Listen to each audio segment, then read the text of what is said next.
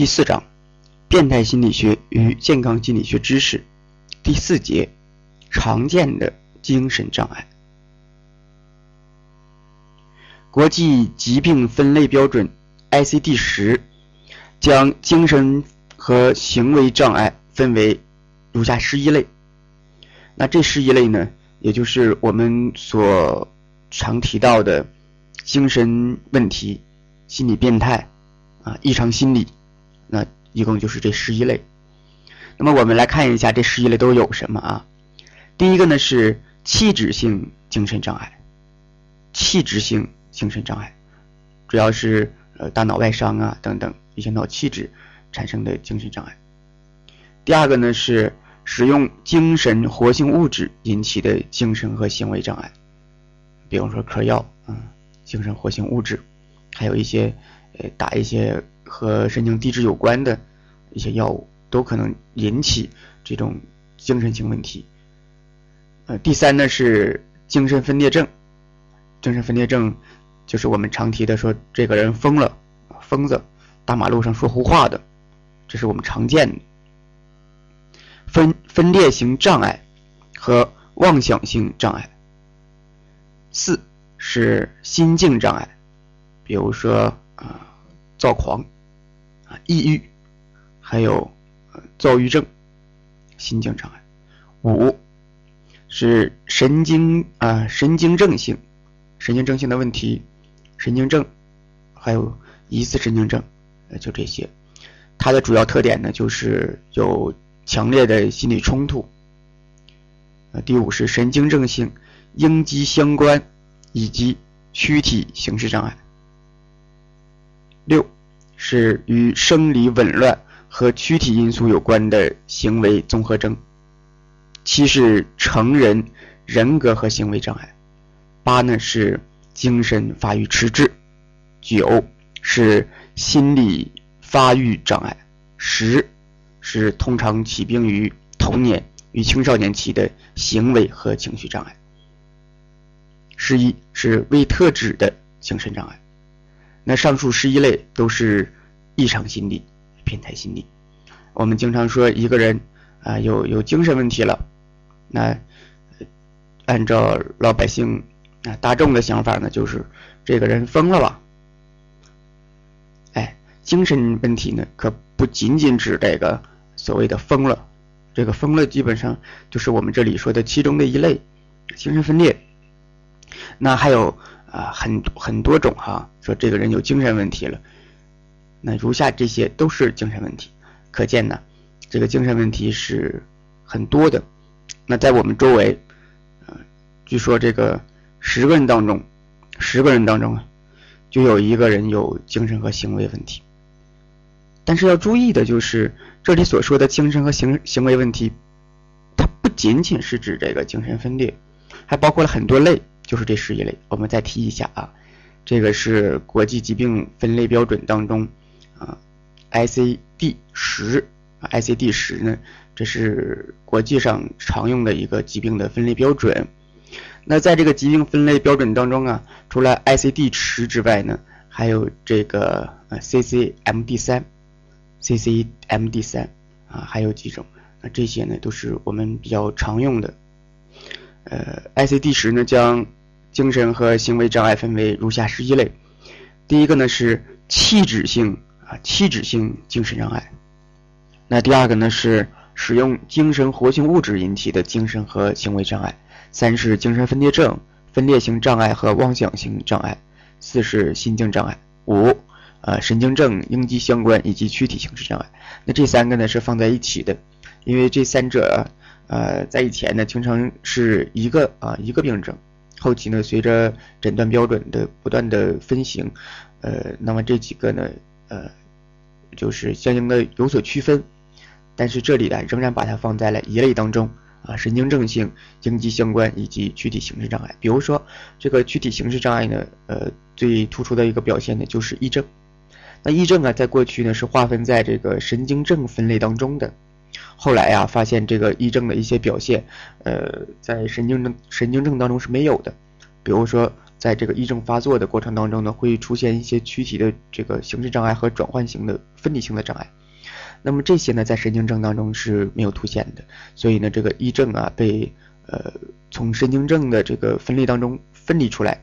但是这里呢，ICD 十呢仍然是把它们划为一类，但是呢，对于神经症还是有所区别的。那在后来的后面呢，我们提到神经症和癔症的时候，还会具体谈啊。第五类，神经症性应激相关以及躯体形式障碍。六呢是生理紊乱与躯体躯体因素引起的行为综合征。七呢是成人人格和这个行为障碍。那这一类呢，就是我们常说的啊，这个人有反社会型人格。呃反社会型人格障碍，说是，呃，这个诈美国双子大厦的，就是拉登他们啊，说是反社会型的人格，跟社会不跟跟社会对着干，反社会型的人格。那么我们这里说的这个成人人格障碍呢，主要就是指这一类啊。那后面我们还有一个就是，呃，不是成人的，呃，第十类就是起于童年与青少年期的这个行为和行为。情绪障碍，那这个一般我们把它不诊断为行为障碍，呃，即使是行为方面的问题，我们也会诊断为品行障品行障碍，因为呢，公认的就是这个人格障碍啊，需要年满十八周岁啊才能够进行这个人格障碍的人格障碍的诊断。如果说这个岁数不够啊，我们一般认为这个人格还没有形成呢，所以呢也谈不上这个人格障碍，我们一般会认为它是品行障碍。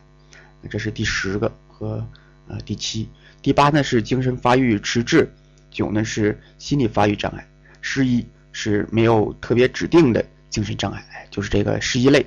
那本节呢，呃只介绍其中与心理咨询临床相关的一些内容，那比如说神经症啊啊精神障碍呀妄想啊。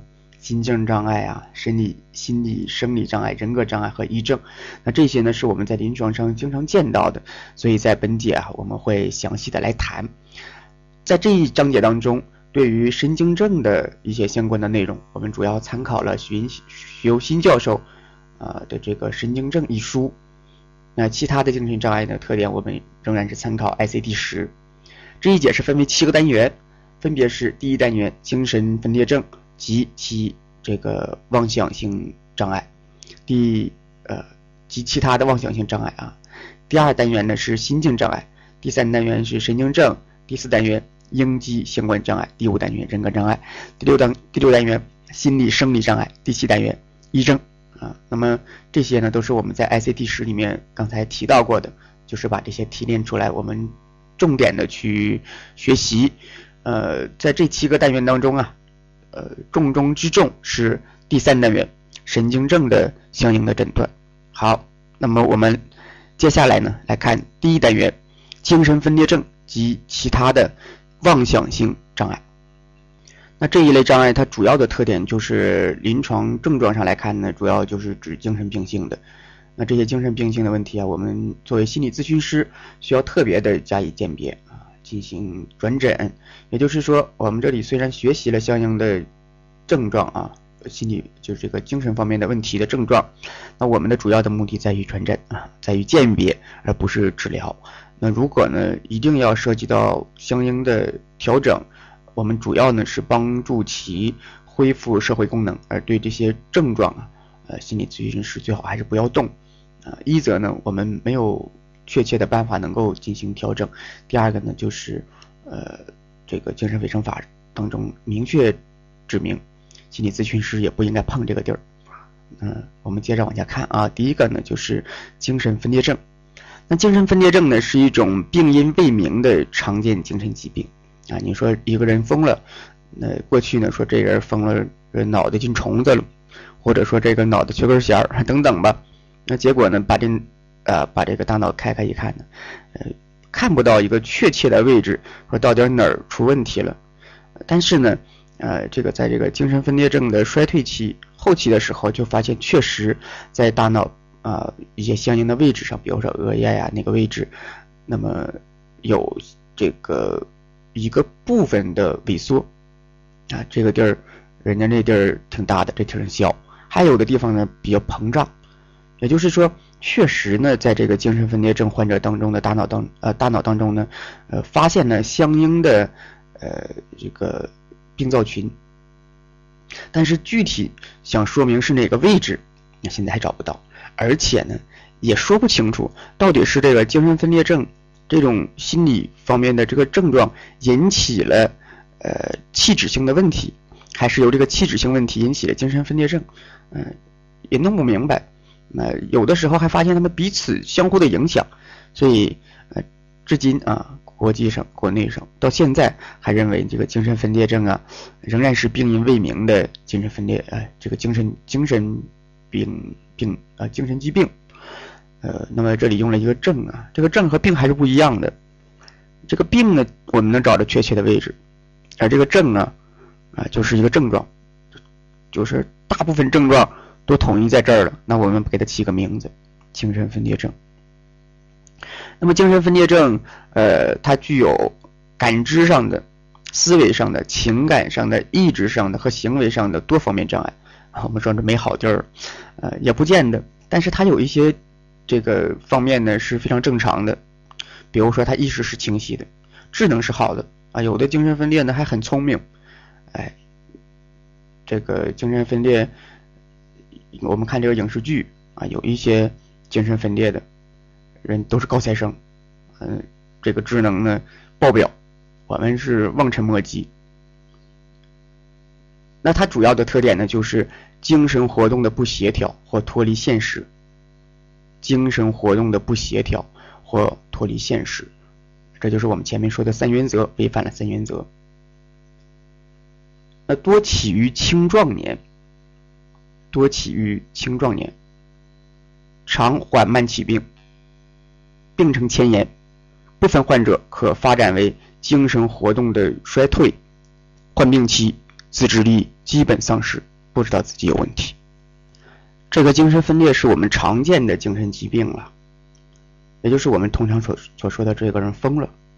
你和他交流，他往往是答非所问，你问问他这个，他说那个，啊，你说他有病。啊他眼睛一瞪，说：“你才有病呢！”就这样一种人，呃，经呃，我们基本上都能够见过啊，我见过好多啊，无论是这个咨询中心来的，还是在外面看到的，有一些，呃，基本上第一印象就是蓬头垢面的，衣衫褴褛，这是我们能够想到的，也看到的。但是精神分裂症的这个症状还不止于不止如此啊，那么还有一些什么样的症状呢？在上一节，大家回忆一下上一节啊，上一节我们大约持续了两个多小时。那么在这些症状当中啊，呃，精神分裂症基本都有。我们可以根据上一节的内容整理如下。那下面这些症状呢，基本都是精神分裂症有的：内感不适，内感不适。我们说全身都有疼啊，不知哪儿不舒服，但是就这一块儿，这整整个这一块儿都有问题，内感不适。呃，我们说内感不适要和内脏性幻觉进行鉴别啊，内感不适、幻觉，这是精神病的一个，就是精神分裂的一个典型特征，有幻觉，呃，没无对象的知觉叫做幻觉，妄想，妄想，一个。有深度自我卷入的一种呃相关的想法，那这些想法呢不能够通过摆事实、举例子来证实。妄想、感知综合障碍，还有思维贫乏、思维松弛、破裂性思维、思维中断、思维插入、思维云集、病理性。象征性思维、语词新作、逻辑倒错性思维、情绪迟钝、情绪淡漠、情绪倒错、意志缺乏、精神运动性兴奋、精神运动性迟滞、自制力障碍。那精神分裂症，呃，这些障碍它都有，但是也有一些它没有的啊，它也不全是都有问题，比如说意识。他意识是清晰的，还有智力一般也没什么问题，但是主要在思维上出现了大量的问题，这个是我们刚才说的这些呀，啊，前面说的那些，在精神分裂症当中都有所体现。所以啊，如果得了这个精神分裂，我们我们会发会发现，和他交流起来确实很费劲啊，而且严重了，严重的影响了社会功能。但是有一点要要清楚的就是，精神分裂症患者呢，他不是一天二十四小时他都这样，啊，有的时候也也跟好人似的。啊，这个时候你基本上看不出来他有什么问题，但是一旦发作起来，那就是真疯了。嗯。第二个呢是呃妄想性精神障碍，这也是一类精精神障碍了。那妄想性精神障碍呢，也叫做偏执性精神障碍，偏执妄想。突出的临床表现就是出现了单一或一整套相关的妄想，这个妄想有的时候是单一妄想，啊，就这一个事儿一类的事儿。他他这么想，其他的呢，他不往一起联系，并且这种妄想通常是持久的，甚至终身存在。妄想内容有一定的现实性啊，并不荒谬，个别可伴有幻觉，但历时短暂而不突出。这是妄想性精神障碍的一个典型的特点。就有没有幻觉呢？也有，但是呢，并不突出，并且人格多固执偏执嘛。主观、敏感、猜疑、好强，本病发展缓慢，多不为周多不为周围人所察觉。有时人格可以保持完整，并有一定的工作及社会适应能力。这个是妄想性精神障碍。特别的呢，在这个呃妄想妄想这个呃特特特点当中呢，啊有一种比较轻的，那么他异想天开。而且社会功能呢，又没有特别的影响，大家可以想象啊，这要这种人如果写一个玄幻小说的话，呃，我们会认为他是一个很好的作者，而且发不发现不了它有问题，因为小说里面天马行空的，怎么写都成，啊，并且呃，里面即使没有多大联系的，我们也会呃，我们也会暗示自己，认为这是应该的，所以。呃对于一些，呃，一些一些高超技能的啊，绘画啊，写小说啊，唱歌啊，比较高级一点的吧。我想，我只是猜测啊，也许在我们咨询世界也有这种这样的能能人啊，有点妄想。不管怎么样啊，呃，我们我们公认的就是，如果没有影响他的实际的社会功能。呃，没有让这个现实能力退缩，那么我们我们还是倾向于，呃，不要把一些特别突出的人认为是有病的，这这个就显示你的心里有多么阴暗了。好了，那么第三个呢，就是短暂性啊，急性短暂性精神障碍。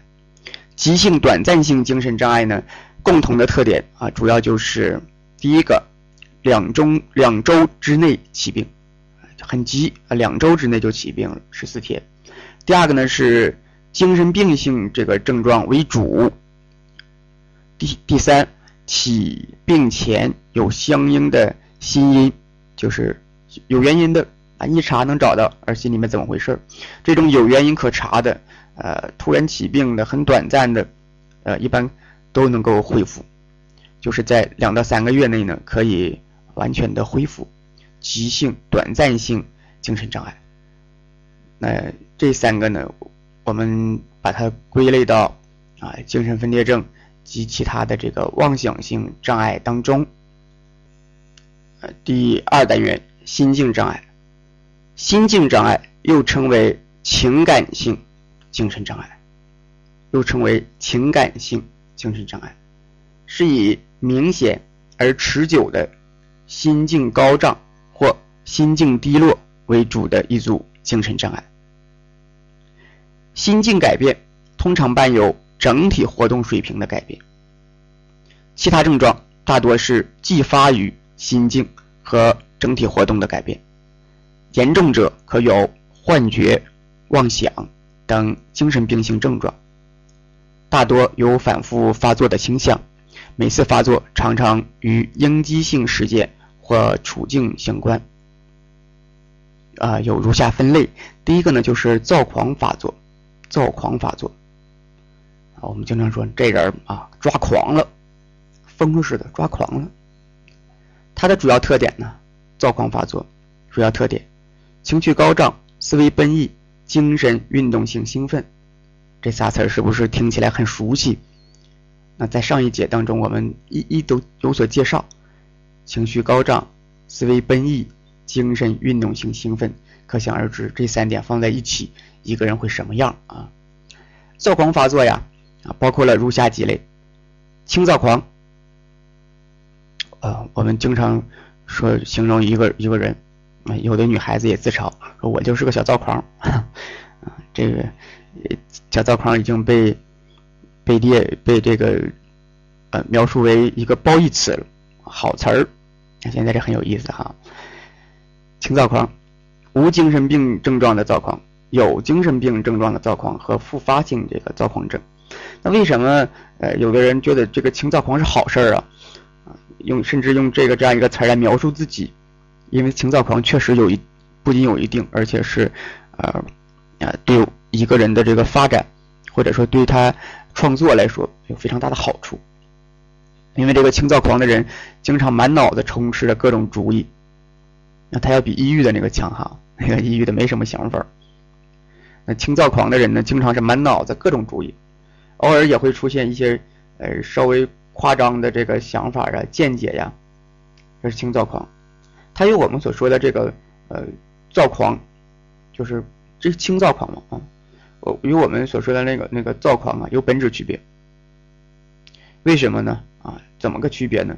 轻躁狂当中，轻躁狂啊，它是没有精神病症状的，幻觉、妄想没有。啊，没有这个精神病的症状，但是躁狂它是能够出现的，而且呀，轻躁狂对现实功能的这个负面的影响很低，基本上没有多没有什么负面的影响，都是好事儿。轻躁狂对于创作力以及呃这个旺盛的我们那个精力精力的提升啊，也是有相当大相当大的好处的。所以许多人宣称轻躁狂是他们取得成功的捷径，而且呢，一批呃。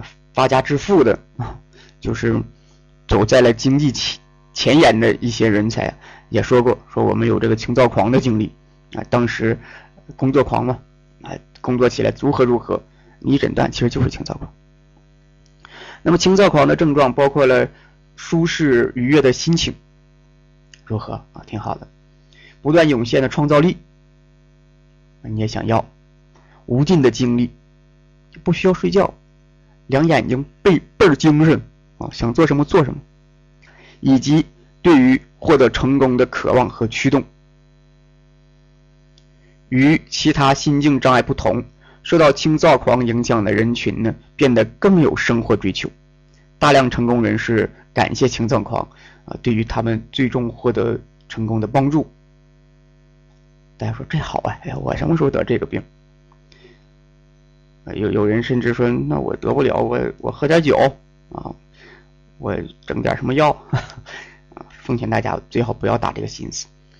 轻躁狂不管怎么说，它也是个病啊。如果如果这个问题超越了某些界限的话，这我们说这个界限啊，中国人特别讲究这个中庸之道。中庸不是说让让一个人变成变成这个庸人，而是说呃达到一定的度。一定的程度，那如果这个轻躁狂过了，过了这个界限，过了这个大众界限，我们说大众的要求并不是一根线儿，它是有一个范围的，一旦超越了这个大众的范围，那它就是偏离大众的，偏离常模的，很多人是不能接受它的，那他就被排斥，他自己一旦被排斥了，他自己再欢乐，内在世界也会受到影响。逐渐的呢，他就会偏离人群，变得孤独，躁狂就会转变为抑郁。那一旦抑郁了，哎呀，我大家一说抑郁就会想起个词儿——自杀。对，所以躁狂、轻躁狂如果不限制在一定的范围之内，很可能出问题的。那大家也不要想这个这事儿这么好，我们都是这样吧？也不见得。不过还是那句话啊，凡事呢。没有一个绝对，有可能这个轻躁狂就维持在一个范围内，也是个好事儿好，我们来看这个抑郁发作。抑郁发作，其特点是情绪低落、思维缓慢、语言动作减少和迟缓。那这个抑郁发作，呃，也是我们，这是，呃，这个这个情感情感障碍当中啊，我们把它列为到这个情感障碍当中了。那过去呢，我们常提这个抑郁症，说抑郁症有三个特点：思维迟缓、情绪低落、思维迟缓、意志行为减退啊，也是这个抑郁发作呢，也是有这三个特点：情绪低落、思维迟缓、语言动作减少和迟缓。呃，其发作的形式主要有轻型的抑郁症，无精神病症状的抑郁症。啊，抑郁抑郁症不全是有精神症状的，说呃有幻觉、妄想的，有的抑郁发作没有幻觉，没有妄想，但就是思维迟缓，凡事呢想得慢，啊，语言量呢也减少了，情绪一直是低的，啊，你一看说这个人呢，啊，心劲儿没有了。凡事呢，也不想做了，没有什么想法了，就是这种。但是你如如果问他有没有什么，就是看到了别人看不到的，他自己也不知道啊。你问他一些事儿，你就会发现，他描述的基本是我们能够理解的事儿，但是会却很缓慢。那这种呢，就是没有精神病症状的这个抑郁症。还有呢，就是有精神病症状的抑郁症以及复发性的抑郁症，这就是抑郁发作的这几个特点。那在过去呢，这个抑郁抑郁发作啊，这些症状呢被呃列为到这个抑郁症或者是抑郁性神经症的这个症状当中。呃，后来呢啊改版之后，将就是这个诊断标准改版之后呢，将抑郁症相关的这些症状。或者将这一类疾病单分出来啊，把它分到了这个情绪，就是这个情感障碍当中了。这是抑郁发作。刚才提的是躁狂啊，这是抑郁。那还有一种呢，就是躁狂和抑郁放在一起的，我们经常所说的躁郁症。那这个呢，我们把它称为双向情感障碍，主要表现为情绪高涨与情绪低落交错发作的。也就是他们这个发作一段时间，他突然间转转变那个了。那我们前面说这个躁狂、轻躁狂，轻躁狂有可能会转变成躁狂，而躁狂呢，呃，睡一晚上觉，醒来了很可能觉得没意思，啊，这活着也没劲，我当初怎么这么疯？现在突然间就变得很低落，波峰波谷的，很很突然。那正常人一般不会这样的，他基本是无缘由的，突然就变成这样。那这个是，呃，双向情感障碍，还有的呢就是，啊，第四个持续性心境障碍。持续性心心境障碍，它的特点呢是指持续性并常有起伏的心境障碍，每次发作极少严重到足以描述为轻躁狂啊，它，呃，没有达到轻躁狂的程度，甚至不足以达到轻度的抑郁，就是比较轻的。持续性心境障碍，它的发作特点有环性心境障碍，环性就是循环往复的，往复的出现这个心境高低呀，高低起落，环性，啊，恶劣心境，这个是我们经常说的，说这个人有恶劣心境，持续出现一种心境低落，就心情不好，心情很低，但是呢，呃，没有达到抑郁的程度。呃，没有达到抑郁的这个这个程度，嗯，那也就提不是提不到，像是我们说那些精神分裂那些更达不到了。但是你就会觉得这个人有些不对劲儿，恶劣心境。那这个呢，呃，是叫我们叫做情情绪情感方面的障碍。那第一个呢是精神分裂的，啊，这个偏执偏执的。第二个呢，我们提了和情绪情感有关的抑郁躁狂。第三单元就是神经症。那神经症啊，是我们这套丛书当中的重点，考试也会经常提。嗯，在除了考试，我们在探讨一些症状的时候，包括一些呃技术操作技术的研究当中呢。啊，也经常提这个神经症。大家都清楚精神分析，弗洛伊德。呃，弗洛伊德呢，最开始他的精神分析发展的时候呢，治疗的其实就是神经症。啊，最开始治的是癔症，后来呢发，后来呢，呃，他将呃这个强，然后治疗这个强迫症，之后从强迫症中呢又分裂出分离出这个焦虑症、恐惧症等等。那这些呢，呃，其实它都属于神经症。神经症是一种精神障碍，啊，它也是精神障碍。大家可能有点混啊，说，哎呦，这这怎么它也是精神障碍了呢？哎，不就是精神障碍不就只疯了吗？那神经症也疯了？啊，大家可能会有这个疑虑。那在这里啊，精神障碍它范围很广，在 ICD 十里面一共是十一类，还记得吗？那么，在这个神经症这个范围里面，包括了啊这个神经症啊，还有这个和呃情景相关的症状啊，比如说什么适应障碍啊、应激应激障碍啊、急性应激啊、呃应激后应激的这个创伤啊、PTSD 创伤后应激障碍，那这些它跟神经症都是很接近的，包括抑郁症、转换型的障碍，那它们被列为一类，呃，都算是。精神障碍，当然精神分裂症也算，他们都属于精神障碍，所以呢，神经症也是一种精神障碍。主要表现为持久的心理冲突，持久的心理冲突。那没有心理冲突的，我们不能把它叫做神经症。比如说啊，一孩子上网上网吧，总去网吧玩去，父母父母说这孩子劝也不听。那父母就会觉得这个孩子有有问题了，而且是很长时间，父母非常着急和担心，就担心这个孩子是不是有什么有什么病了，有什么问题了。如果是学了一点，他会不会知道觉得这孩子有神经症啊？那我们就得问这孩子有没有冲突，是不是本来不想去，然后又不得不去，因为心里面呃就是有这种期许。那这个得问孩子他有没有这种冲突。如果孩子没冲突，那他就没有，就没有没有诊断神经症的可能啊。这是心理冲突。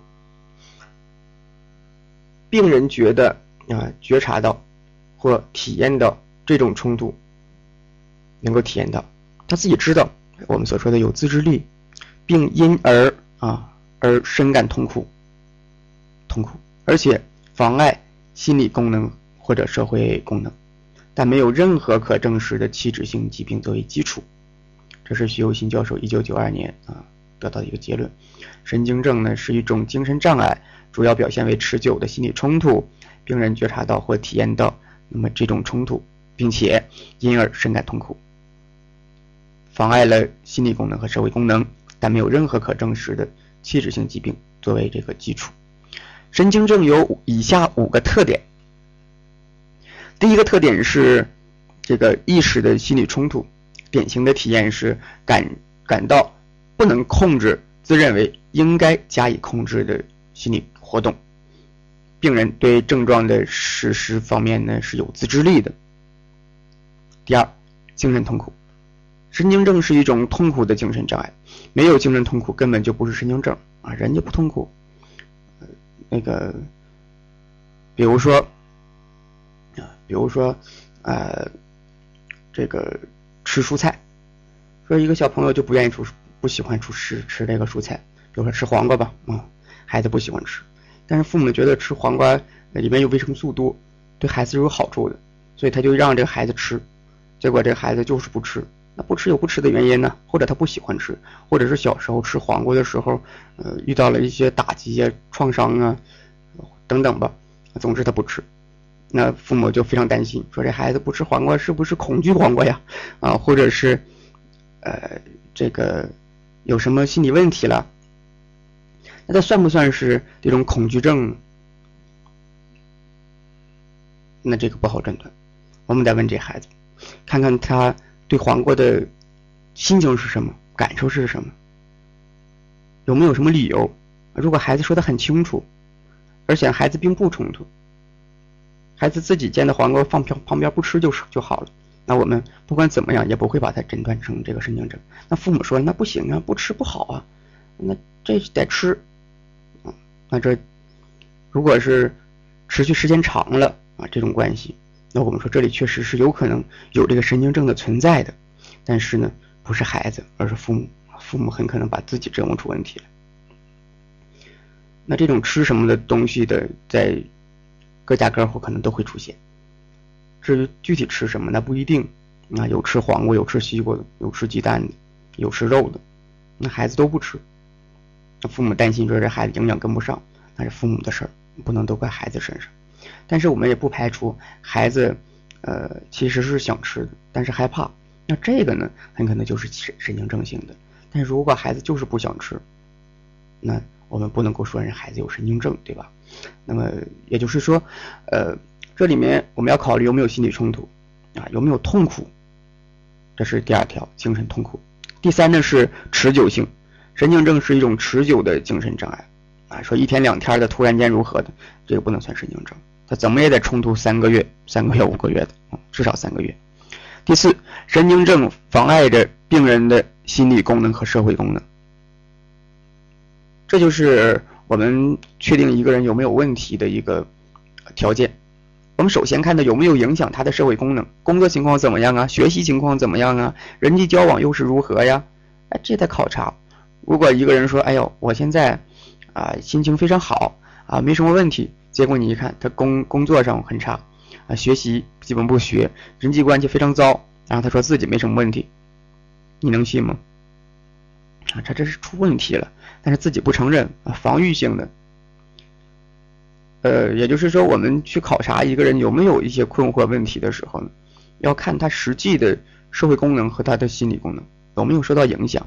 如果受到影响了，那很可能他本身本身就是一个问题，是存在问题，只是他自己。不承认，啊，大家也可能说，那人家不承认呢，你还能把他把他逮过来去给他做次咨询，说，哎，我给你做次咨询吧，我看你社会功能有点问题，那不至于，心理咨询师还不至于这样，呃，我们毕竟这是一个职业，啊，职业是个行业，有行规，而且呢，这里面的一些要求啊、规范呢，不仅是对咨询师，对来访者也是有好处的，我们不能够强硬的这样做。呃，也就是说，我们经常把这里面所说的这个病人呢，把他说成是来访者，啊，他来访来，我们和他谈，或者叫做求助者，他有求助动机，我们才能跟他谈。如果他他连这个动机都没有，如果那么没有动机，我们就没有办法帮到他。毕竟这是一个助人自助这么一个工作，我们是要帮助他，呃，让他自己能够自身的成长。提升，而不是撬开嘴给他喂药。我们咨询师不干这个活儿。这里说神经症，呃，它妨碍了心理功能和社会功能。第五呢，就是没有任何的气质病变作为基础。啊，这是第五条。呃，由于神经症呢具有上述的特点，结合中国精神卫生现状，那神经症呢是不可避免的成为心理咨询实际临床工作当中的一个重要领域。那在呃划分。这个咨询师的这个咨询内容的时候，我们不认为神经症是我们的咨询范畴，但是啊，由于我们我国的这个现状啊，现在这个情况，以及神经症的这个大量性，呃，不可避免的，这是这个神经症会成为我们的咨询对象。但是要注意啊，呃，由于咨询师自身的功底不同，流派不同，呃，神经症的这本身症状不一样，所以呢，呃，这个神经症我们能不能够治，我们自己能不能够帮到他？能帮到什么程度，一定要慎重啊，要多方的考察啊，详细的评估诊断，呃，搜集大量的资料，啊，最好呢还要经过这种案例讨论呐、会诊呐等等，呃，来确定我们能不能够帮到这个神经症的患者。那么如果啊啊，我们觉得自身力量有限啊，就要及时请教督导，呃，或者呢及时转诊，这样无论是对来访者还是对我们自身而言。那都是需要，而且是有好处的。呃，那这里说呢，神经心理咨询师啊，对于神经症或者是神经症性的这个问题，啊，应该是慎重对待的。根据求助者的现实状况，采用相应的干预措施。那如果求助者的问题超出了自己胜任范围，应该及时会诊或者转诊。许由新教授在《神经症》一书当中提出了神经症临床评估的方法，这个方法简洁明快实用。作为学习的内容啊，啊，承蒙许教授的同意，特介绍如下：神经症的临床评定方法。在精神科工作当中，神经症与正常心理的分界线并不成为一个问题。为什么在精神科就不成问题呢？哎，就是因为，啊，到精神科就诊的病人，几乎都是症状比较重，啊，比较严重的这个患者。就是人家神经症基本不到你这儿来，啊，只要是比较重的，精神精神精神病型。但是呢，在内科或者基层保健室当中，这个问题就会经常发生。也就是说，对于这个神经症的诊断呢，呃，在咨询室当中，在这个其他科室的科室当中，还有保健呢，呃，这个社工啊等等这些工作当中呢，神经症就很容易与心理问题混淆啊。也就是说，呃，这种分类看在哪儿？那如果是在在在这个精神病院，你发现不了几个神经症，那基本就没有，人家不去那儿。但是在这个这个芸芸众生啊，在在在这个更大众性的犯病病症当中，神经症就会混在其中。那么为了鉴别这些，我们这里提出来一些方式方法，来看一下如何能够鉴别诊断啊神经症。那这里呢，关键在于深入了解病人的内心，了解他的内在世界，呃，弄清他的心理冲突是什么。神经症是都有心理冲突的，没有心理冲突不构成神经症。从现象或事实的角度来说，心理冲突它分为了常形和变形两种，常形和变形两种。心理冲突的常形呢，有两个特点，我们来看一下什么样的冲突算是常形的。比如说鱼和熊掌不可兼得，这是常情的，两个都要给你一个，那你心里不痛快。啊，这不仅是你，谁都这样，这个就是常情，也就是大家都认的，都觉得这个这是个事儿，常情。呃，我们来看一下具体怎么。概念或者描述这个常情，心理冲突常情有两个特点，第一个呢是它与现实处境直接相关，涉及到啊，第二个呢是啊，这是与现实处境直接相关，涉及到大家公认的重要的事件，比如说夫妻感情不和，病人长期想离婚又不想离，十分苦恼。这是和处境相关的，两口子掐架闹心，你说离婚吧，考虑种种原因没法离；你说不离吧，就在这里闹心着。这样的事在咨询室里面是经常可以呃听得到的啊。比如说啊，一位妻子来到这儿啊，跟咨询师说，说是我这日子没法过了啊，他哭哭啼啼的就说我没法过了。你问他，你说怎么了？他说，哎呀，怎么了？我家那位呃喝酒。嗯，喝大酒，三天两头的喝醉了，打我一顿，家庭暴力，孩子孩子他也打，没没法过了个日子。那咨询师就共情他呀，理解他呀，然后就可能问到他怎么打算呢？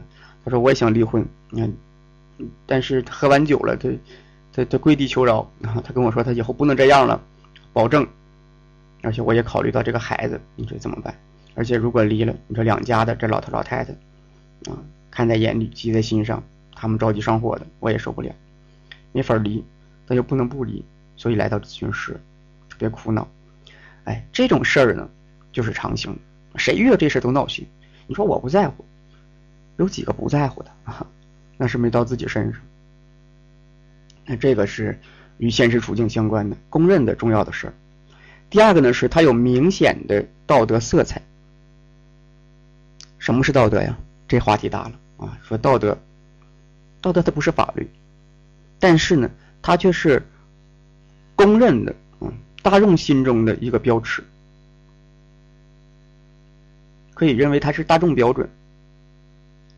如果偏离了这个道德，偏离了这个大众标准，内心会会怎么样？会内疚，会歉疚，会觉得大众在指责自己啊！看到大众的这个不敢看大众的这个眼目光眼神，觉得会被大家评论。这个就是道德性质。那至于什么是道德，那不好提。不过呢，呃，对于职业道德这四个字，作为考要考试的心理咨询师，心里要一定要有数。我们咨询师一定是要有职业道德的、职业操守的，而且考试的时候是要考你的，啊，考你职业道德，这里面还有分值呢。你可以上网上查查，也可以到我们平台上去找相应的职业道德的资料。考试的时候，最开始前面那二十五道题都是职业道德。好，呃，那么这里说到神经症这个冲突，呃，有两，呃，就是这个心理冲突啊，有两类，一类呢是常型的，一类是变形的。我们先说常型的，那常型的两个特点，一个呢就是大事儿与现实相关的，另一个呢就是有道德色彩的。那么这个道德色彩呀，不论是你持什么样的道德观点啊，你总可以将冲突的一方视为道德的，另一方是不道德的。比如说这离婚的。他就要考虑啊，哎呀，公公婆婆怎么看呢？哦，那个爸爸妈妈怎么看呢？啊，邻邻居怎么看呢？七大姑八大姨怎么看呢？啊，他会考虑到这些事儿，这些呢，就是有道德约束的。啊，离婚是不是一个呃不好的事儿啊？啊，是不是不应该呀？啊，他就会考虑这些。啊，如果是连孩子都不顾及了，一味的考虑自己，这是不是也是一个不道德的事儿啊？他都要考虑的。那么这个呢，就是心理冲突的场景，两个特点，一个呢就是大呃，一个呢就是这个现实的事儿，或者说是重要的事儿，另外一个用中有这个道德色彩。心理冲突的变形也有相应的两个特点啊，跟前面对应的两个特点，一个就是与现实处境没什么关系，要自己在那纠结着闹心，或者呢是他涉及的这个事儿啊是小事儿，鸡毛蒜皮的小事儿，这事儿只和他自己有关系。比如说说这个，呃，喝喝水啊，倒一杯子水，我是喝三分之一好呢，还是喝二分之一好呢？还是全干了好呢？啊，他自己在这冲突，没人没人管他，特别也不是在酒桌上，也不是在那儿，啊，就自己端着这个杯，自己想。他这个冲突，他就是变形冲突，没事自己玩的这种啊。一般呢，一般人认为，简直这事儿就不值得操心，或者是不懂得精神病学，或者这这种人啊，就是呃没有精神病基础的，精神病学基础的，没有心理咨询基础的人是没法理解这事儿。怎么有这样的一种人啊？没法理解，就想你说这事儿就解决了，怎么就解决了？怎么闹什么心呢？哎，就这种冲突，第一个类型的，就没有什么现实现实依据的。或者是小事儿的，这就是一种。比如说啊，举个例子，说有一大爷啊，这大爷胡子长，胡子两米多长啊，天天美得慌，美得不得了。这个满街逛，四处溜达，到哪儿都显摆一下。你看我这胡子啊，两米多长，帅不帅？嗯，就这么一个大爷。就这天呢，有一小孩，小孩就问他说：“说老爷爷，您这胡子真漂亮。”您睡觉的时候是放在被子里面呢，还是放在被子外面呢？这大爷一听懵了，一动不动的站在那儿，想半个小时，没明白，没想明白，然后就回家了。说这天黑了，呃，天黑了。大爷说：“这咋办呢？”孩子问这问题，我一直没回答上来呀，也确实闹心。他为了解答孩子这个疑问呢，这老大爷睡觉的时候就特意留意着这胡子，就先把这胡子放在被子外面了。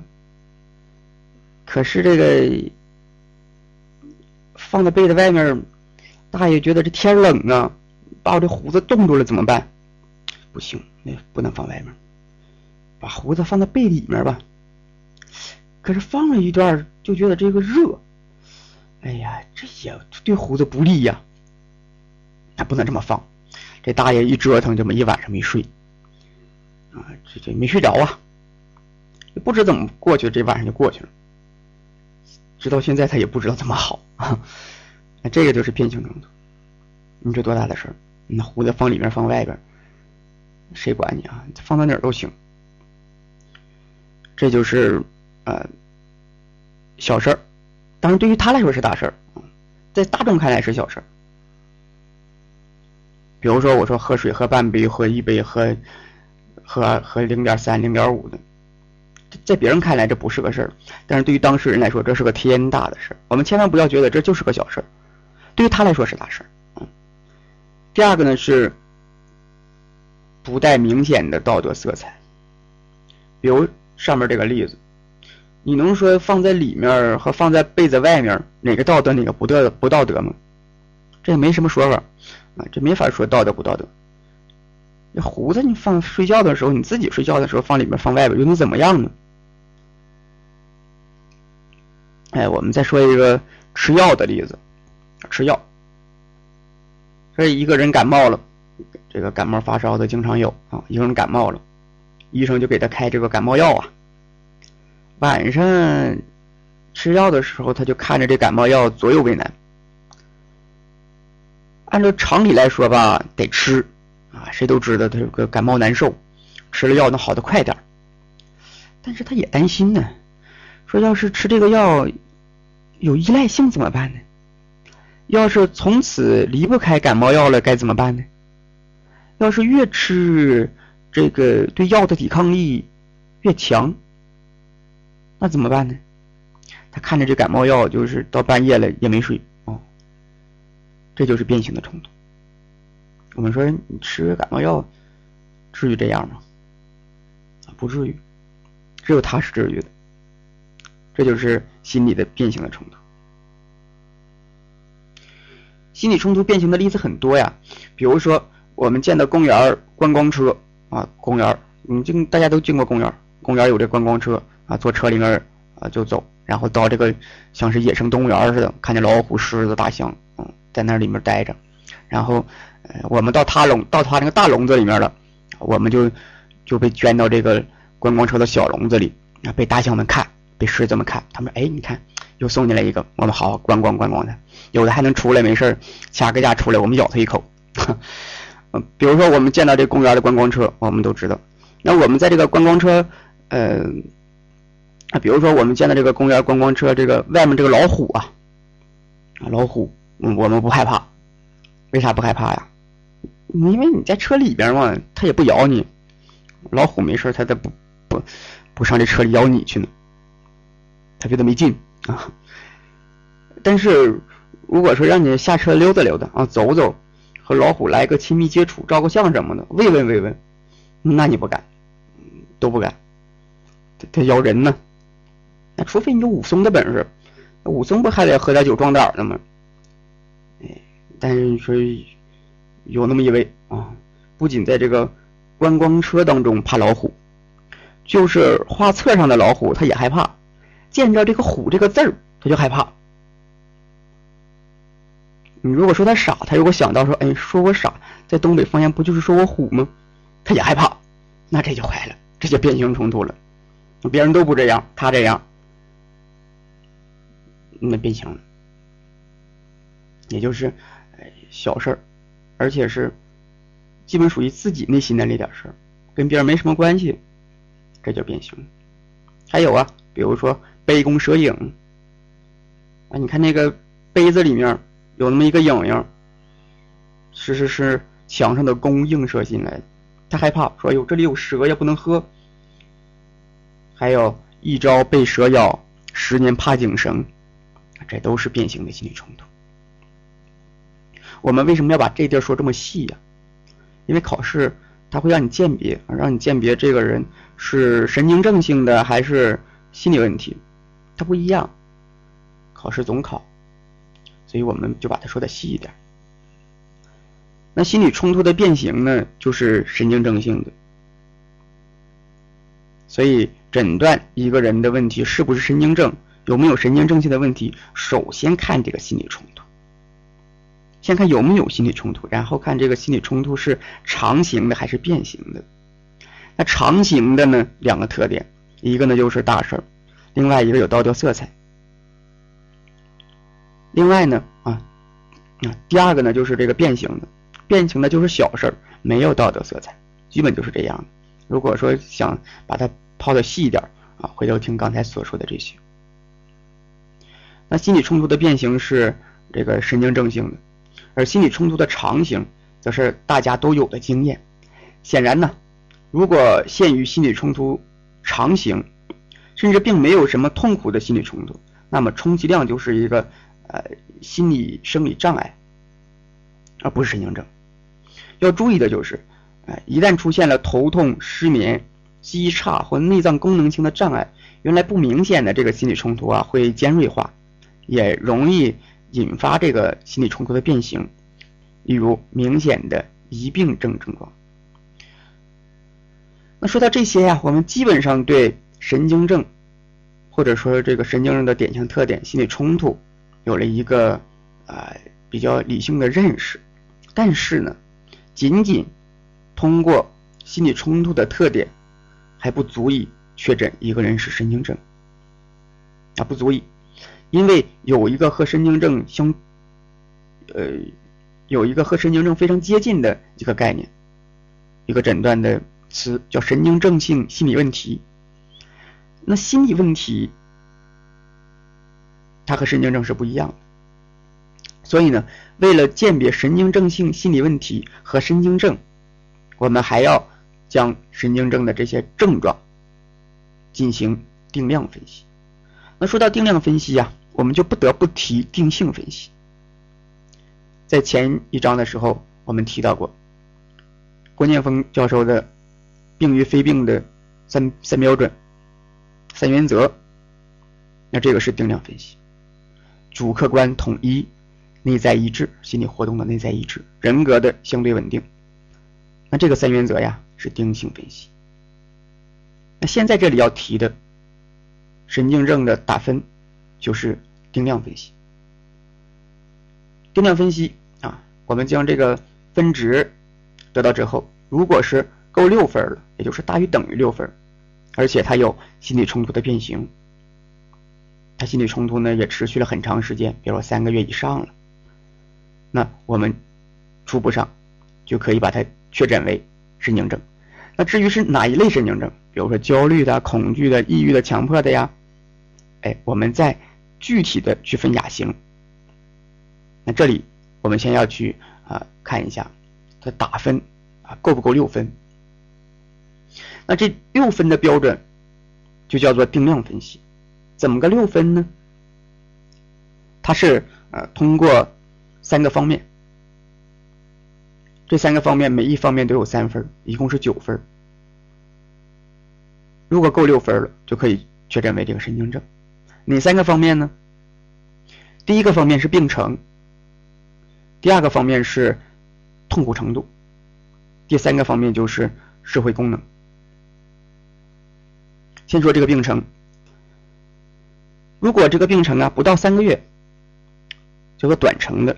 评一分三个月十个杠啊，不到一分三个月要到三个月了，三个月到一年的为中程，评分为两分一年以上的就三分啊，一共是三分三个月的一分三个月一年的两分一年以上的三分第二个呢是精神痛苦程度，轻度者自己可以解脱摆脱。没事儿啊，自己还过得去，自己想想想明白了，你是做个梦啊，还是写个笔记的，还是呃没事自己看个电影，这事能过去，反正也痛苦，一分能过去的，自己一个人。中度者自己摆脱不了，需借助别人的帮助。或者处境的改变才能摆脱的啊，比这个一个人一个人解脱这个重一点的，就是再找别人聊啊，亲戚朋友，要不找人喝个酒，吃个串啊，聊聊，上个酒吧啊，KTV，掐个架，骂个人，不管怎么样吧，再找人能把他解脱了，或者是呢，离开这个地儿。你在这块难受，我我离开这儿就行了吗？啊如果离开这儿能好的，转离开这个地儿了，自己不闹心了，那也成。第二只就两分就需要找人的，需要离开环境的两分那第三个呢，就是重的了，自己就解脱不了了，谁说不好使？就必须找专业人士，或者是找一个呃，就就找专业人士啊，找再找咨询师，神经科、精神科，就必须这样。你说你说换个地儿，换个地儿也不行啊。你说从从从这个闹市。转转到一个宁静的地儿，那也闹心，在在哪都闹心，受不了了，谁陪也不行，那就三分精神痛苦程度三分一一个是摆脱的一分呃，需要别人陪或者换个地儿的两分谁都不好使，必须找咨询师的三分呃，社会功能受损。能够按照啊，能够照常工作、学习以及人际交往，只有轻微影响的一分。如果呢，他的这个社会社会功能啊，或者是学习、工作、人际关系显著下降，不得不减轻工作或改变工作，或只能部分工作，或者是某些社交场合不得不尽量避免的两分。去不了这地儿，要参加同学会去不了啊，大家。在一起喝个酒、见个面的受不了，两分。那重度的呢，就是完全不能工作了，就得休学、退学、请病假。某些必要的社会社交场合也得回避了。下，呃，这个下楼超市买个酱油，打不了，去不了，出不了门的，必须挂上窗帘在家里待着的，三分。这就是三个方面。病程、痛苦程度和社会功能每样三分如果呢，嗯，一测九分啊，九分，九分最高了。如果一测六分啊，六分那这个就是神经症。说不够六分说不够六分呢，呃，心理也冲突变形了，怎么办呢？这个呢，也得看几分如果是三分的，那我们叫做神经症性心理问题。如果是四分五分的，叫做可疑神经症，或叫做疑似神经症，但是他们都不属于确诊的神经症，因为不够六分。那这里还要强调一点呢，就是对于精神痛苦程度和社会功能的受损来说呢，至少要考虑近三个月的情况，才能够进行评定，太短了不可靠。所以呢，呃，诊断神经症还是有相应的。标准的啊，不是我们想当然的说就说这个人是神经症了。这个一个呢就是心理冲突变形，第二个呢是呃冲突得满三个月，第三个就是打分得够六分，有这三个条件。你说这三个有一个不满足的，那都不能够诊确诊为这个神经症。有几个概念呢是在没学心理咨询师之前大家容易混的。神经症、精神病、神经病，这几个太混了啊！外行人都是混这几个词。神经症、精神病和神经病，先说这个神经病，那这是我们在这条教材里不体现的。神经病就是神经方面出问题了，还记得我们第一章吗？啊，神经系统，哎，神经系统出问题了，这和心理。关系不大，所以我们这里不不不予考虑神经病，然后就是这个神经症和精神病。神经症和精神病啊，它有它们的区别和特点。神经症的一个典型特点呢，就是有自制力，知道自己有问题，痛苦四处找人帮忙。精神病不是，哎，精神病不觉得自己有问题，都是别人的事儿。就我们所说的没有自制力，那么精神病痛不痛苦呢？哎呀，你看精神病多好啊，一天天乐呵的啊！你看想干嘛干嘛，而且一点烦心事都没有。你说我们现在上工作呀，这个早八晚五的是吧？一天一天一天忙活的要死，还加班有的时候，多闹心呢！老婆孩儿啊，什么都事儿，什么这么多事儿。你看人家精神病一天一天的多好，你真以为精神病他不闹心呢？精神病也苦的不得了，为什么呀？哎，您可能说你没得精神病，你怎么知道？哎，我们和精神病聊过呀。精神病是很痛苦的。你想啊，他的主观世界和客观世界他是不不符合的，他看待看的这个世界他是变换的，而且他想说明的事儿，别人不信呢，他会有一种虚无感，他觉得他存在于另外一个世界当中。但是他偏偏要和我们现在这个世界进行交流，而且有很多的事情不受他控制，并且，并且他的这个幻觉，可不都是，比如说，嗯，男性患者不都是看着仙女了，看着嫦娥嫦娥下凡的这些个美好的事儿，可不是，都是一些 妖魔鬼怪的，或者是想想害他的这些事儿。那要都是好事，都想得，对不对？不是啊。用一个略微这个专业一点的术语，就是是他内在的这种冲突和思想上的破裂，以及内心的无限压抑不住的欲望呈现出来的一些表象。那这些现象呈现在他的内在世界之后，他把他们又投射到了现实世界。你想，投射出来的这些内容，能好得了吗？它都是没有经过系统整合的，没有系统经过没有经过系统加工的一些粗略的信息和概念，而这些加工在一起就会非常乱，所以他并不开心。他表现出来的新快感也只是症状的一种。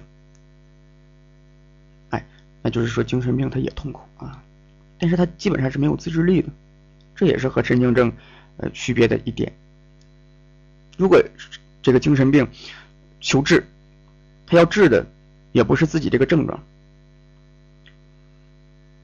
他有他自己的想法，他要治其他的事儿。呃，这是神经症和精神病的区别。那好啊，我们来聊一些补充的知识。呃，开篇的时候呢，在这一节开篇的时候，我们说的 ICD 十里面给出来十一种啊，呃，精神行为问题啊，这个类型有十一种，比如说神经神经症啊相关，呃，这个应激相关，以及啊躯体转换相关的这一类，呃，精神分裂，呃，和精神分裂相关的这个呃这个妄想，那妄想偏执，精神病性的，这又是一类。呃，和这个情绪有关系的，这个躁狂、抑郁、双向情感障碍，这就是一类；还有成人成人类的这种人格偏离、人格障碍的是一类；青少年产生的这个人格问题、品行障碍的，这又是一类；啊，器质性问题、脑气质问题的，这又是一类；呃，和这个服用了精神活性物质，有产生精神问题的，这是又是一类；还有一些其他。不明的说不明白的，也是一些问题，这也是一类。这是呃国际疾病分类标准 ICD 十当中给出的内容。那我们前面说呀，啊这个诊断标准不仅仅有这个 ICD 十，还有啊 CCMD 三。那 CCMD 三呢，叫做这个中国精神疾病分类与诊断标准第三版。CCMD 三是我国的啊，国内的，ICD 十是国际上的，呃。美国呢也有，美国有美国的标准，叫 D 啊 DSM 四，这是呃美国常用的一个标准，主要就这三类诊断标准。那到了一九九四年呢，DSM 四呢啊这个公布，他九四年的时候呢宣布神经症啊不再用了，不用神经症这个概念。那世界世界卫生组织一九九二年公布的这个 ICD 十呢，也几乎完全抛弃了神经症这个术语，并不再对神经症与精神病做出区分。啊，我们前面做了一个区分，在这里呢，国际上从九二年其实已经不再区分。我们学知识也就是这样。呃，我们为了考试会学很多这个拍板啊、定案的一些知识，但是这些知识很可能，嗯，不能说过时吧。但最起码不是前沿的知识，不是说不好啊，而是说这些知识我们先要积淀它，继承它，然后才能发展，之后和我们当前的一些个知识领域进行对接，你才能知道现在这个概念这些知识怎么来的啊！我们要知道它怎么来的，也要知道怎么没的，这样我们对这个术语啊、概念呢、知识体系才能学的比较系统。不然的话啊，我们就学了一个概念。别人一问，不知怎么回事了。好，你说我不需要跟别人谈，我要自己清楚就行。但是你自己也没法清楚，你只看到一个概念。在在我们读一些资料啊、一些书籍的时候，你看到了这个概念，你觉得是这么回事儿他给你换了另外一个概念，你就觉得，哎，这书这不写错了吗？其实并不是，只是人家这个概念换了。比如说，不再用神经症这个词了，啊，用神经症性或者精神病性问题，精神病。精神性问题、精神性疑问，你说，哎，这不精神病吗？怎么用这个词？您觉得是别人错了，其实是我们的知识量不够。啊，不再多说。我的意思就是说呢，呃，要先有继承，才有发展。啊，我们还得学啊。这个 ICD 史上呢，几乎不用了这个神经症这个词，也不进行神经症和精神病的区分了。但是呢，仍保留了神经症的基本内容。我国学者经过慎重的考虑，在两千零一年颁布的《中国精神疾病分类与诊断标准》，也就是我们所提的 CCM 第三当中呢，仍然保留了神经症这个分类。啊，为什么我们这里面不断的还去讲神经症？因为在国内的这个诊诊断标准当中还是有的，我们还是遵从遵从了遵从了这个这个国内的这个标准啊。这就是关于神经症的相应的内容。啊，第三单元我们说重中之重嘛，就详细的谈了一下。来看第四单元应激相关障碍啊，应激相关障碍，它呢又称为反应性精神障碍或者是心因性精神障碍，是指一组主要由心理、社会所引起的异常心理反应而导致的精神障碍。应激相关障碍是心理咨询临床工作的一个重要的领域。这里介绍三类，分别为急性应激障碍、创伤后应激障碍，这个非常重要啊，叫做 PTSD。那么在一些重大的灾难，地震呢、火灾呀、海啸啊，或者是抢劫呀、强暴啊这些一些重大的事件之后，啊，很可能就产生了这个 PTSD。还有战争啊，这个词主要是从战争，呃，战争之后产生的 PTSD。叫做创伤后应激障碍以及适应障碍。我们介绍三类：急性应激障碍、创伤后应激障碍和适应障碍。我们先来看一下急性应激障碍，怎么个急呢？急到哪儿了呢？怎么个急法呢？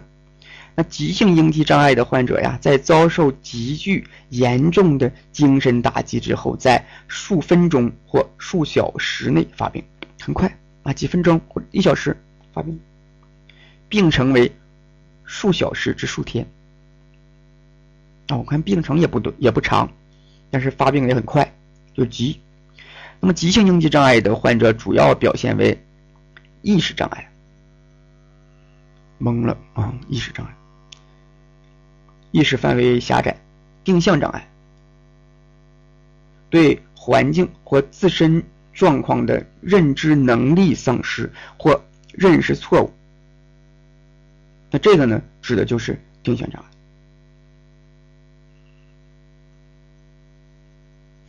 呃，我们这里所提的这个定向障碍有以下几类，可以分享大家。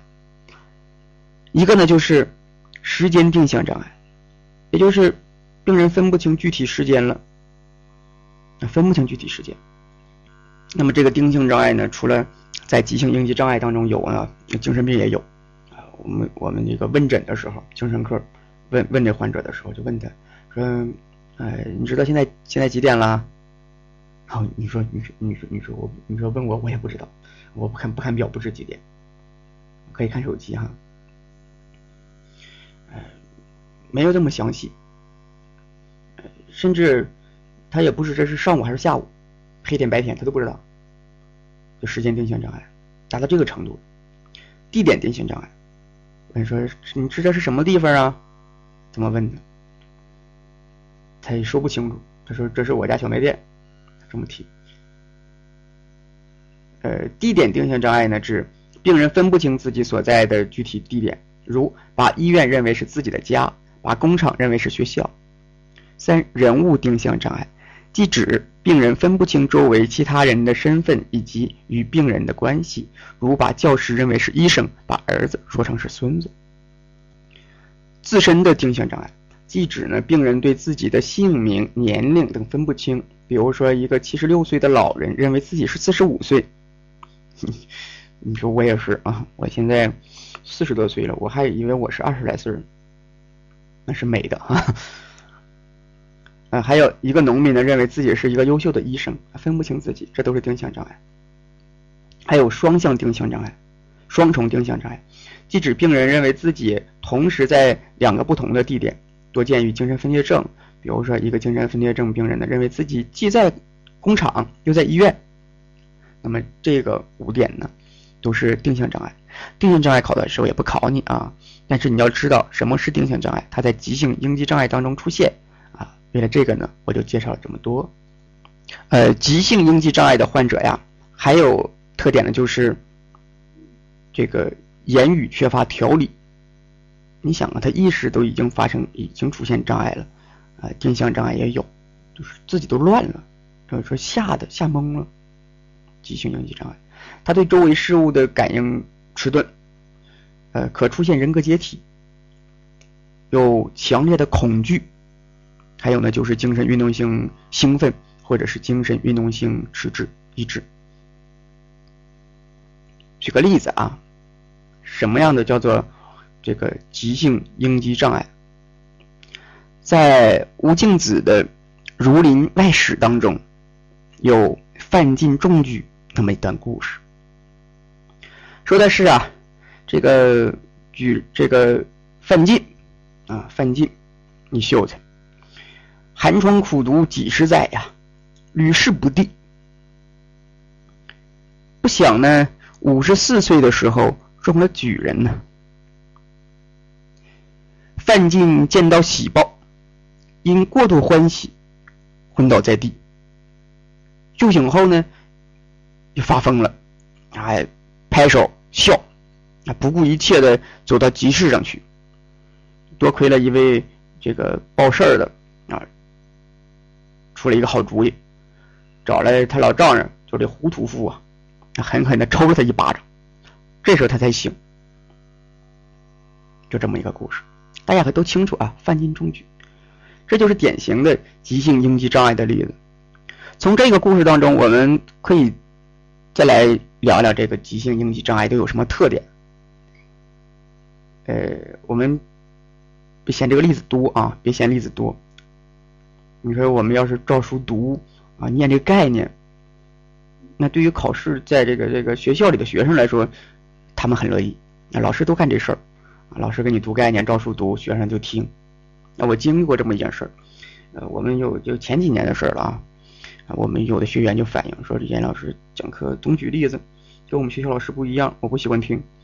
那有的学生就说，只有对于对于我们这社会上摸爬滚打这么多年的人，我们就喜欢听例子，这我不喜，我们就不喜欢照书读的。你这众口难调的，没办法。呃，还好我们这考试里面的学生不多啊，即使有学生也是想学点心理学的。那么我们就举了这些例子。好，话不多说。我们来看一下，呃，范进中举里面啊，他疯了，老张给他一巴掌怎么拍回来的？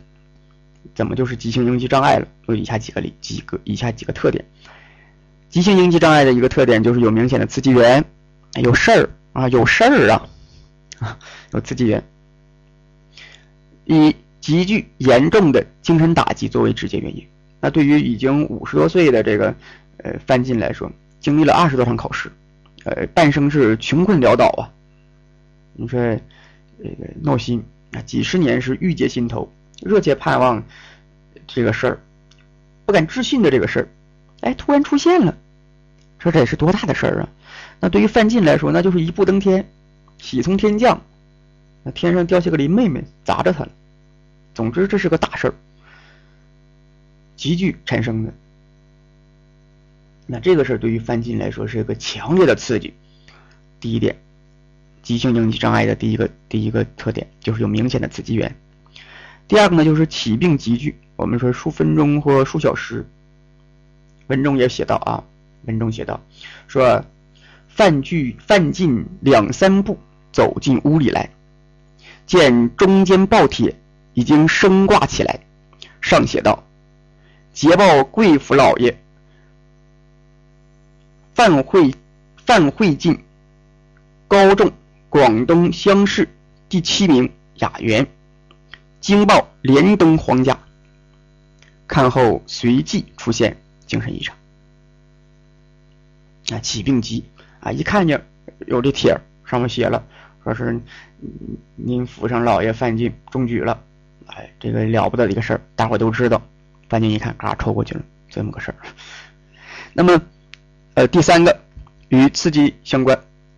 在强烈的精神刺激之下呢，出现了强烈恐惧体验的精神运动性兴奋，行为有一定的盲目性，或者为精神运动性抑制，甚至木僵，内容与精神因素有关，易被人理解。文中写道：“范进看了一遍，又念了一遍，自己把两手拍了一下，笑了一声，道：‘咦，好了，我中了。’说着往后一跤跌倒，牙关紧咬，不省人事。”老太太慌了，慌忙将几口开水灌了进去。他爬将起来，又拍着手大笑道：“哎，好，我中了！”笑着不由分说就往门外飞跑，把道路人和邻居都吓了一跳。走出大门不多路，一脚踹在塘里，蒸起来头发都跌散了，两手黄泥，淋淋沥沥一身的水，众人拉他不住，拍着笑着。一直走到集市上去了，就是这个刺激是是与与现实有关的啊，而且出现了一系列的精神运动性兴奋，这个我们能明显的看得出来，这这范进确实如此啊。四，缓解迅速，好得快，急性应激障碍的一个特点，好得快呀。那急性应激障碍呀，如果是应激性环境消除。症状迅速缓解，如果应激源持续存在或啊不可逆转，症状呢一般可在两三天后开始减轻，通常在一周内也可缓解。文中描述到，胡屠户来到集市，见范进正在一个庙门口站着，散着头发，满脸污泥，鞋都跑掉了一只。兀自拍着掌，口里叫道：“中了，中了！”胡屠户凶神似的走到跟前，说道：“该死的畜生，你中了什么？”一个巴掌打将下去，渐渐喘气过来，眼睛明亮，不疯了。啊，这个说的就是范进，一巴掌拍拍醒了，就醒这么快，缓解迅速。五，愈后良好。这个急性应激障碍的这个病啊，啊，好得快。如果经过适当的治疗，啊，不仅好得快，而且没什么后遗症，精神正常，也没什么人格障碍。这个范进被他老丈人一巴掌拍醒之后啊，啊，回到家里面变正常了。再怎么着，这也是个举人呢，啊，十里八乡的，这是一个了不得的人，啊，周围的呃大户啊、乡绅呢。都来送贺礼了，送礼。而这个时候，范进呃待人接物的还是比较不错的。怎么怎么拿银子呀，并且还要拿银子给他老丈人，说你看老丈人拍我两巴掌，而且也不容易，挣点挣点拿钱拿银两喝点酒吧。哎，这个时候变得正常了，而且没什么不好的地儿，反应反而更好了。这就是预后良好。总之呢，吴敬梓在《儒林外史》当中描述的范进中举是一例典型的急性应激障碍。那我们在欣赏作者那准确、生动、洗练的白话语言、栩栩如生的人物形象造型啊、优美细腻的景物描写当中呢，我们也可以了解一些心理卫生的知识啊，了解一下急性应激障碍的特点啊，也就是我们这里面所说的这些。这是急性应激障碍。我们再来看一个呃创伤后应激障碍。也叫做 PTSD，是我们经常提的。那创伤后应激障碍呀，呃，它不像急性应激障碍这么迅速，而且愈后呢，也不都好。但是有一点要注意的就是，创伤后应激障碍，呃，并不是每个人经历了创伤都会得创伤后应激障碍，而且创伤后应激障碍呢，有一部分也可以自愈。我们来具体看一下这个 PTSD 都有哪些特点。创伤后应激障碍又称为延迟性心因性反应。是指患者在遭受强烈的或灾难性精神创伤事件之后呢，延迟出现长期持续的精神障碍，从创伤到发病期间可潜伏，啊，潜伏期呢可从数周到数月不等，那是数分钟、数小时啊，是数周到数月不等，病程呈波动性，多可恢复，少数呢可转为慢性，超过数年，最后转变为持久的人格改变，数周、数个月发病。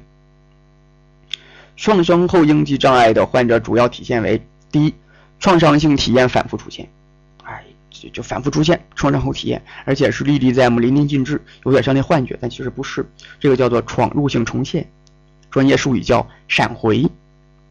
闯入性重现啊，如果您对这个创伤后应激障碍呀感兴趣，可以百度搜索闪回。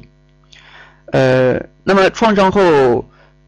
创伤性体验的反复重现，闯入性重现呢是患者处于意识分离状态，仿佛又完全置身于创伤情境当中，重新表现出事件发生时所伴随的各种情绪。大家可以能够感受得到啊，一次创伤都够够巧的了，然后不断反复的闪回这一段，总是重播这一个镜头，谁受得了啊？哎。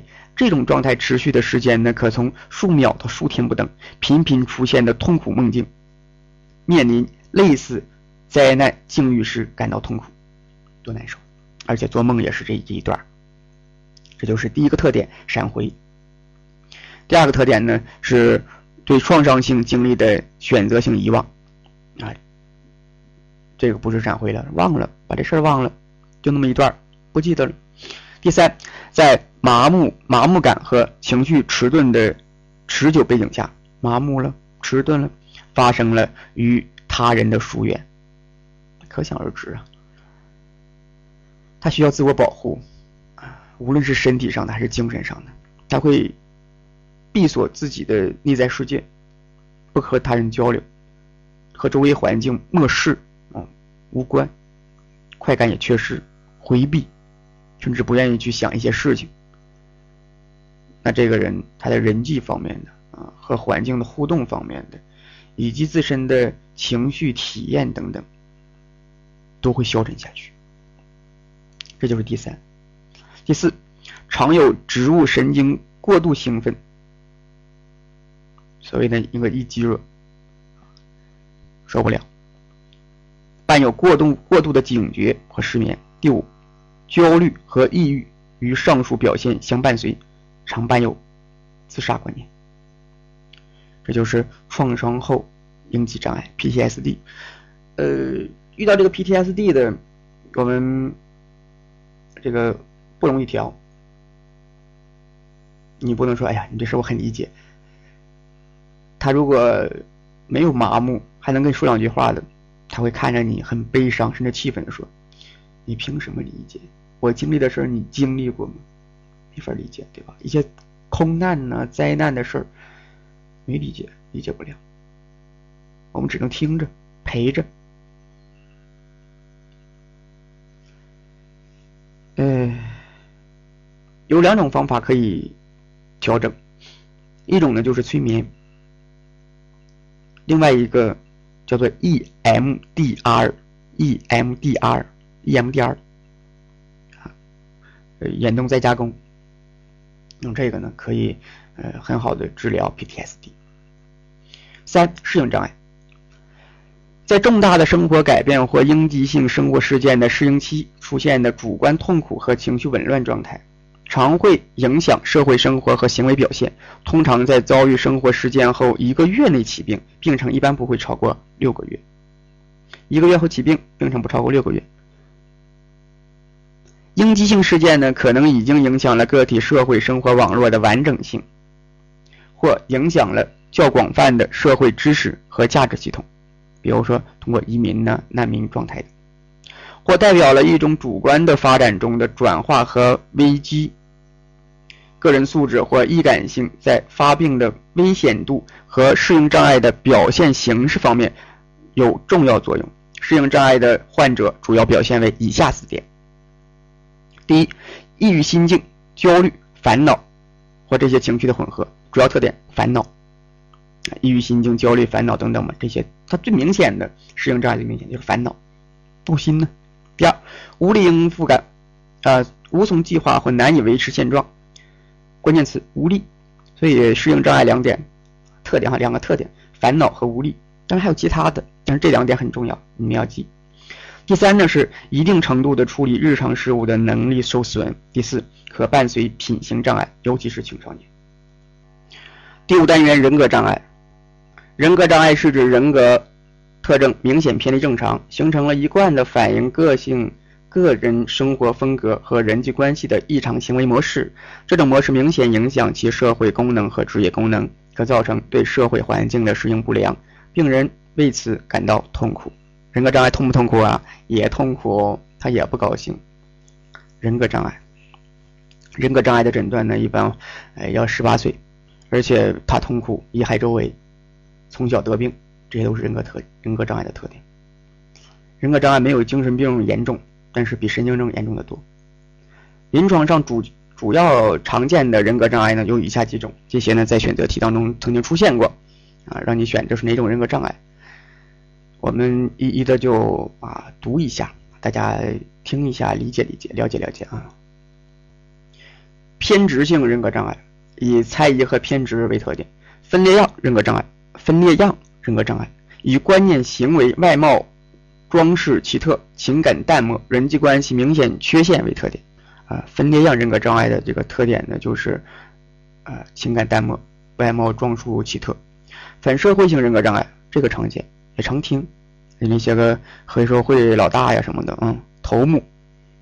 反社会性人格障碍以行为不符合社会规范、具有经常违法乱纪、对人冷酷无情为特点。反社会性人格障碍。就说反社会性人格障碍的这个特点的人啊，轰这个煽动性非常强。但是通过大脑解剖来看呢，他大脑中相应的能够产生，呃，就是眶额眶额层这个地方比较弱，就是对别人的情感体验呢，感觉感受不到。比如看到这个人痛哭流涕，一般人来说都会被这种痛痛哭流涕所影响，自己也心里不高兴，他没事儿。他看着谁哭，他无所谓，影响不到他，所以他在残害别人的时候一点怜悯之心都没有。反社会性人格障碍，违违法乱纪。冲动性人格障碍以阵发性情感爆发，伴明显冲动性行为为特点，又称为攻击性人格障碍。表演性人格障碍又称为癔症型人格障碍，以过分感情用事或夸张言语言行以吸引他人的注意为特点，表演型癔症型。强迫性人格障碍以过分要求严格与完美无缺为特点。强迫性人格障碍，一般认为呢，精神分析认为这个强迫，强迫始于，呃，这个肛预期，还给了一个很雅的名字，叫肛门性人格啊。焦虑型人格障碍是一贯感到紧张、提心吊胆、不安全和自卑，总是需要被人喜欢和接纳。对拒绝和批评过分敏感，因习惯性的夸大日常处境中的潜在危险，所以有回避某些活动的倾向。依赖型人格障碍，特征呢是啊依赖，不能独立解决问题，怕被人遗弃，常感到无助、无能和缺乏精力。那这里面还有两个没提的，一个是边缘性人格障碍，一个是自恋型人格障碍。那这两个人格障碍呀，这里没提，但是在精神分析的这个世界，呃，精神分析的国度里啊，这两个人格障碍是非常重要的。在弗洛伊德啊创立他精神分析殿堂的时候，呃认为就是经典精神分析认为呢，呃，这个精神分析能治精神病、神经症都能治，人格障碍也没问题。但是弗洛伊德说有两样你别碰，哪两样呢？一个是边缘性人格障碍，一个是自恋型人格障碍。为什么不让碰呢？弗洛伊德说这两样治不了，我也治不了。为什么治不了呢？啊，弗洛伊德又说了，说我们在这个呃给病人，他们对这个来访者叫病人啊。他说，分析师对病人进行治疗的时候，哎，我们呢在治疗他这个问题，主要是，哎，要将病人内在的这种，呃，叫做心理冲突，他，呃，他叫做这种神神经症的这种冲突啊，转化为移情神经症，就是得对咨询师移情，建立关系。弗洛伊德说。边缘性人格障碍和自恋性人格障碍，他们都活在自己的世界里，没法和分析师建立关系，治不了他。那后期呢，在呃新精神分析以及近现代的精神分析著作当中啊，呃有客体关系理论和自体心理学这两个门派呢，在不断的继承和发扬以及补充着弗洛伊德的理论。呃，那么在这个边缘性，呃就是在这个这个这个客体关系理论当中呢，提出了呃。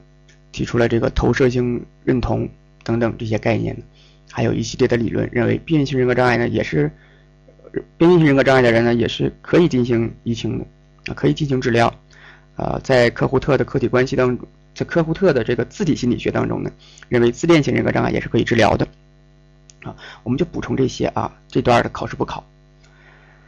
第六单元心理生理障碍，心理生理障碍呢是与心理因素相关以。生理活动异常为表现形式的精神障碍，在 ICD 十精神和行为障碍的十一种分类当中，属于第六第六类啊。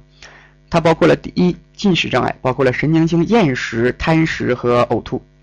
第二呢是睡眠障碍，包括了失眠症、嗜睡症和某些发作性的睡眠异常，比如说睡行症、夜惊、梦魇。梦魇就是说那鬼压床，挺吓人的哈。啊，睡着了，醒了，结果发现全身不能动，嗯。看见什么都不能动。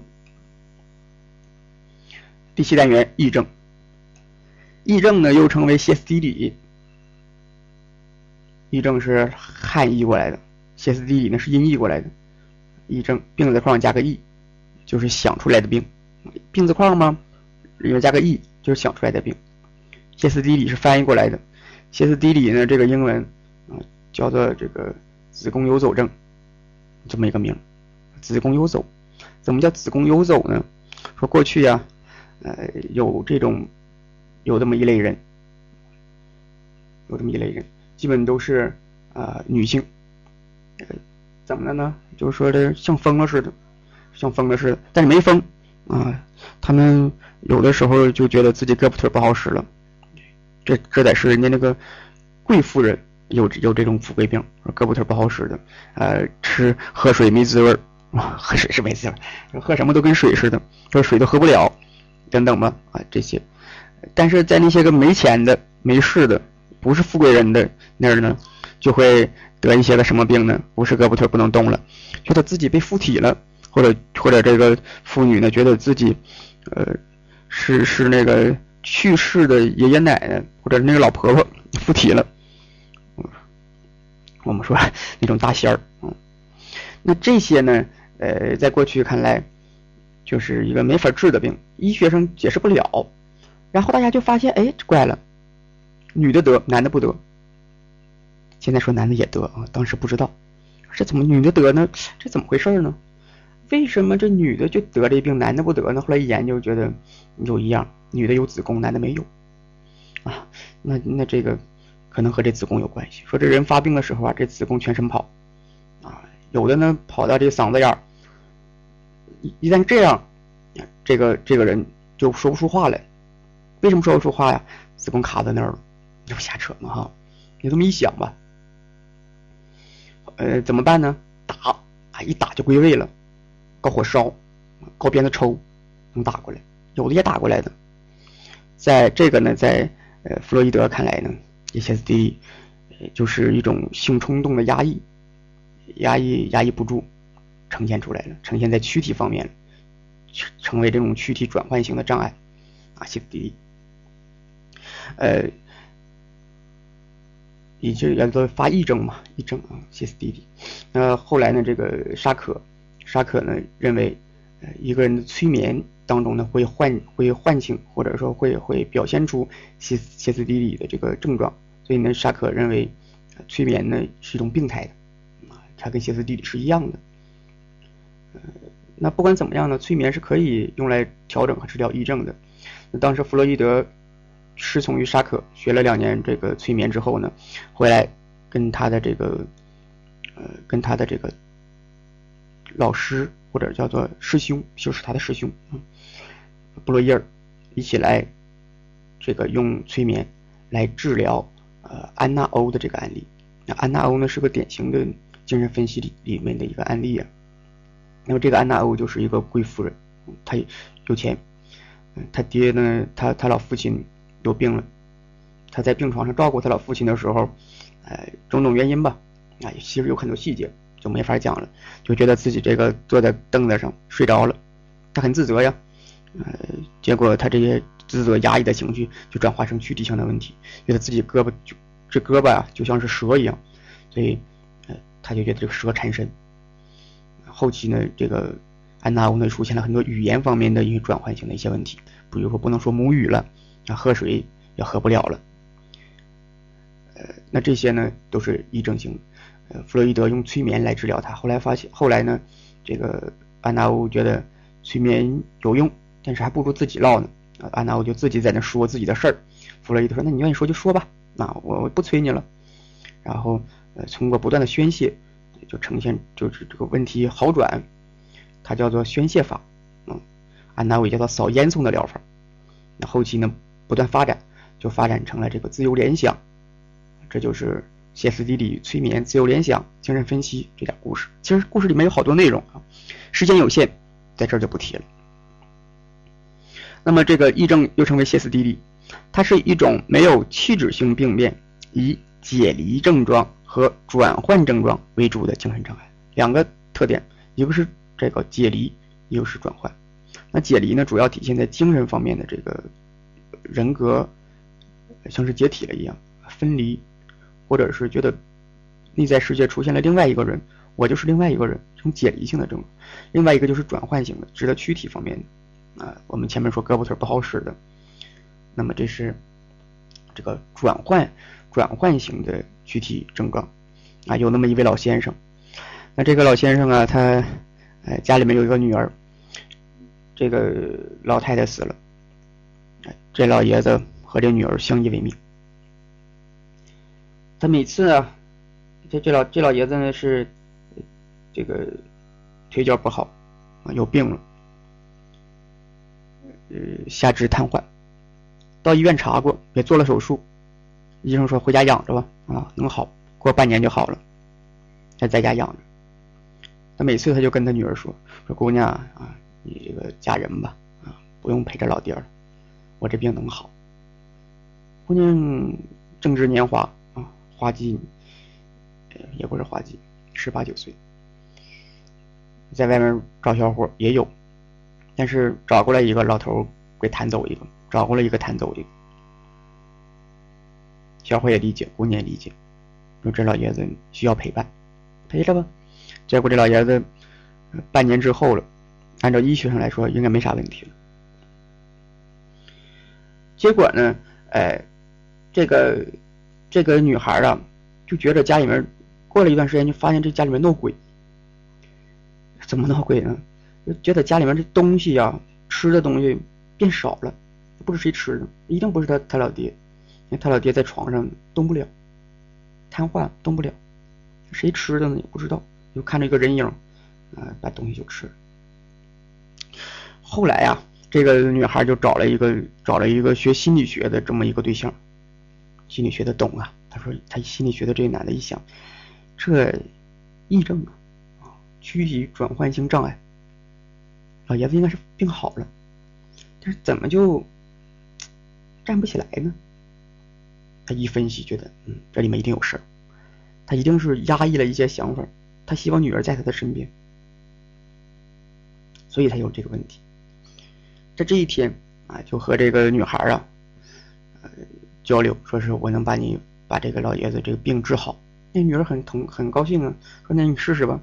结果呢，他们呃就哎上在那个后山，上山上去，然后给老爷子打电话。说是薛邦飞，说现在女儿在我手上，啊，你赶赶快拿多少多少钱来赎她了，不然的话就撕票，结果这这老爷子拿着钱，披上衣裳就上山去了，跑到山上。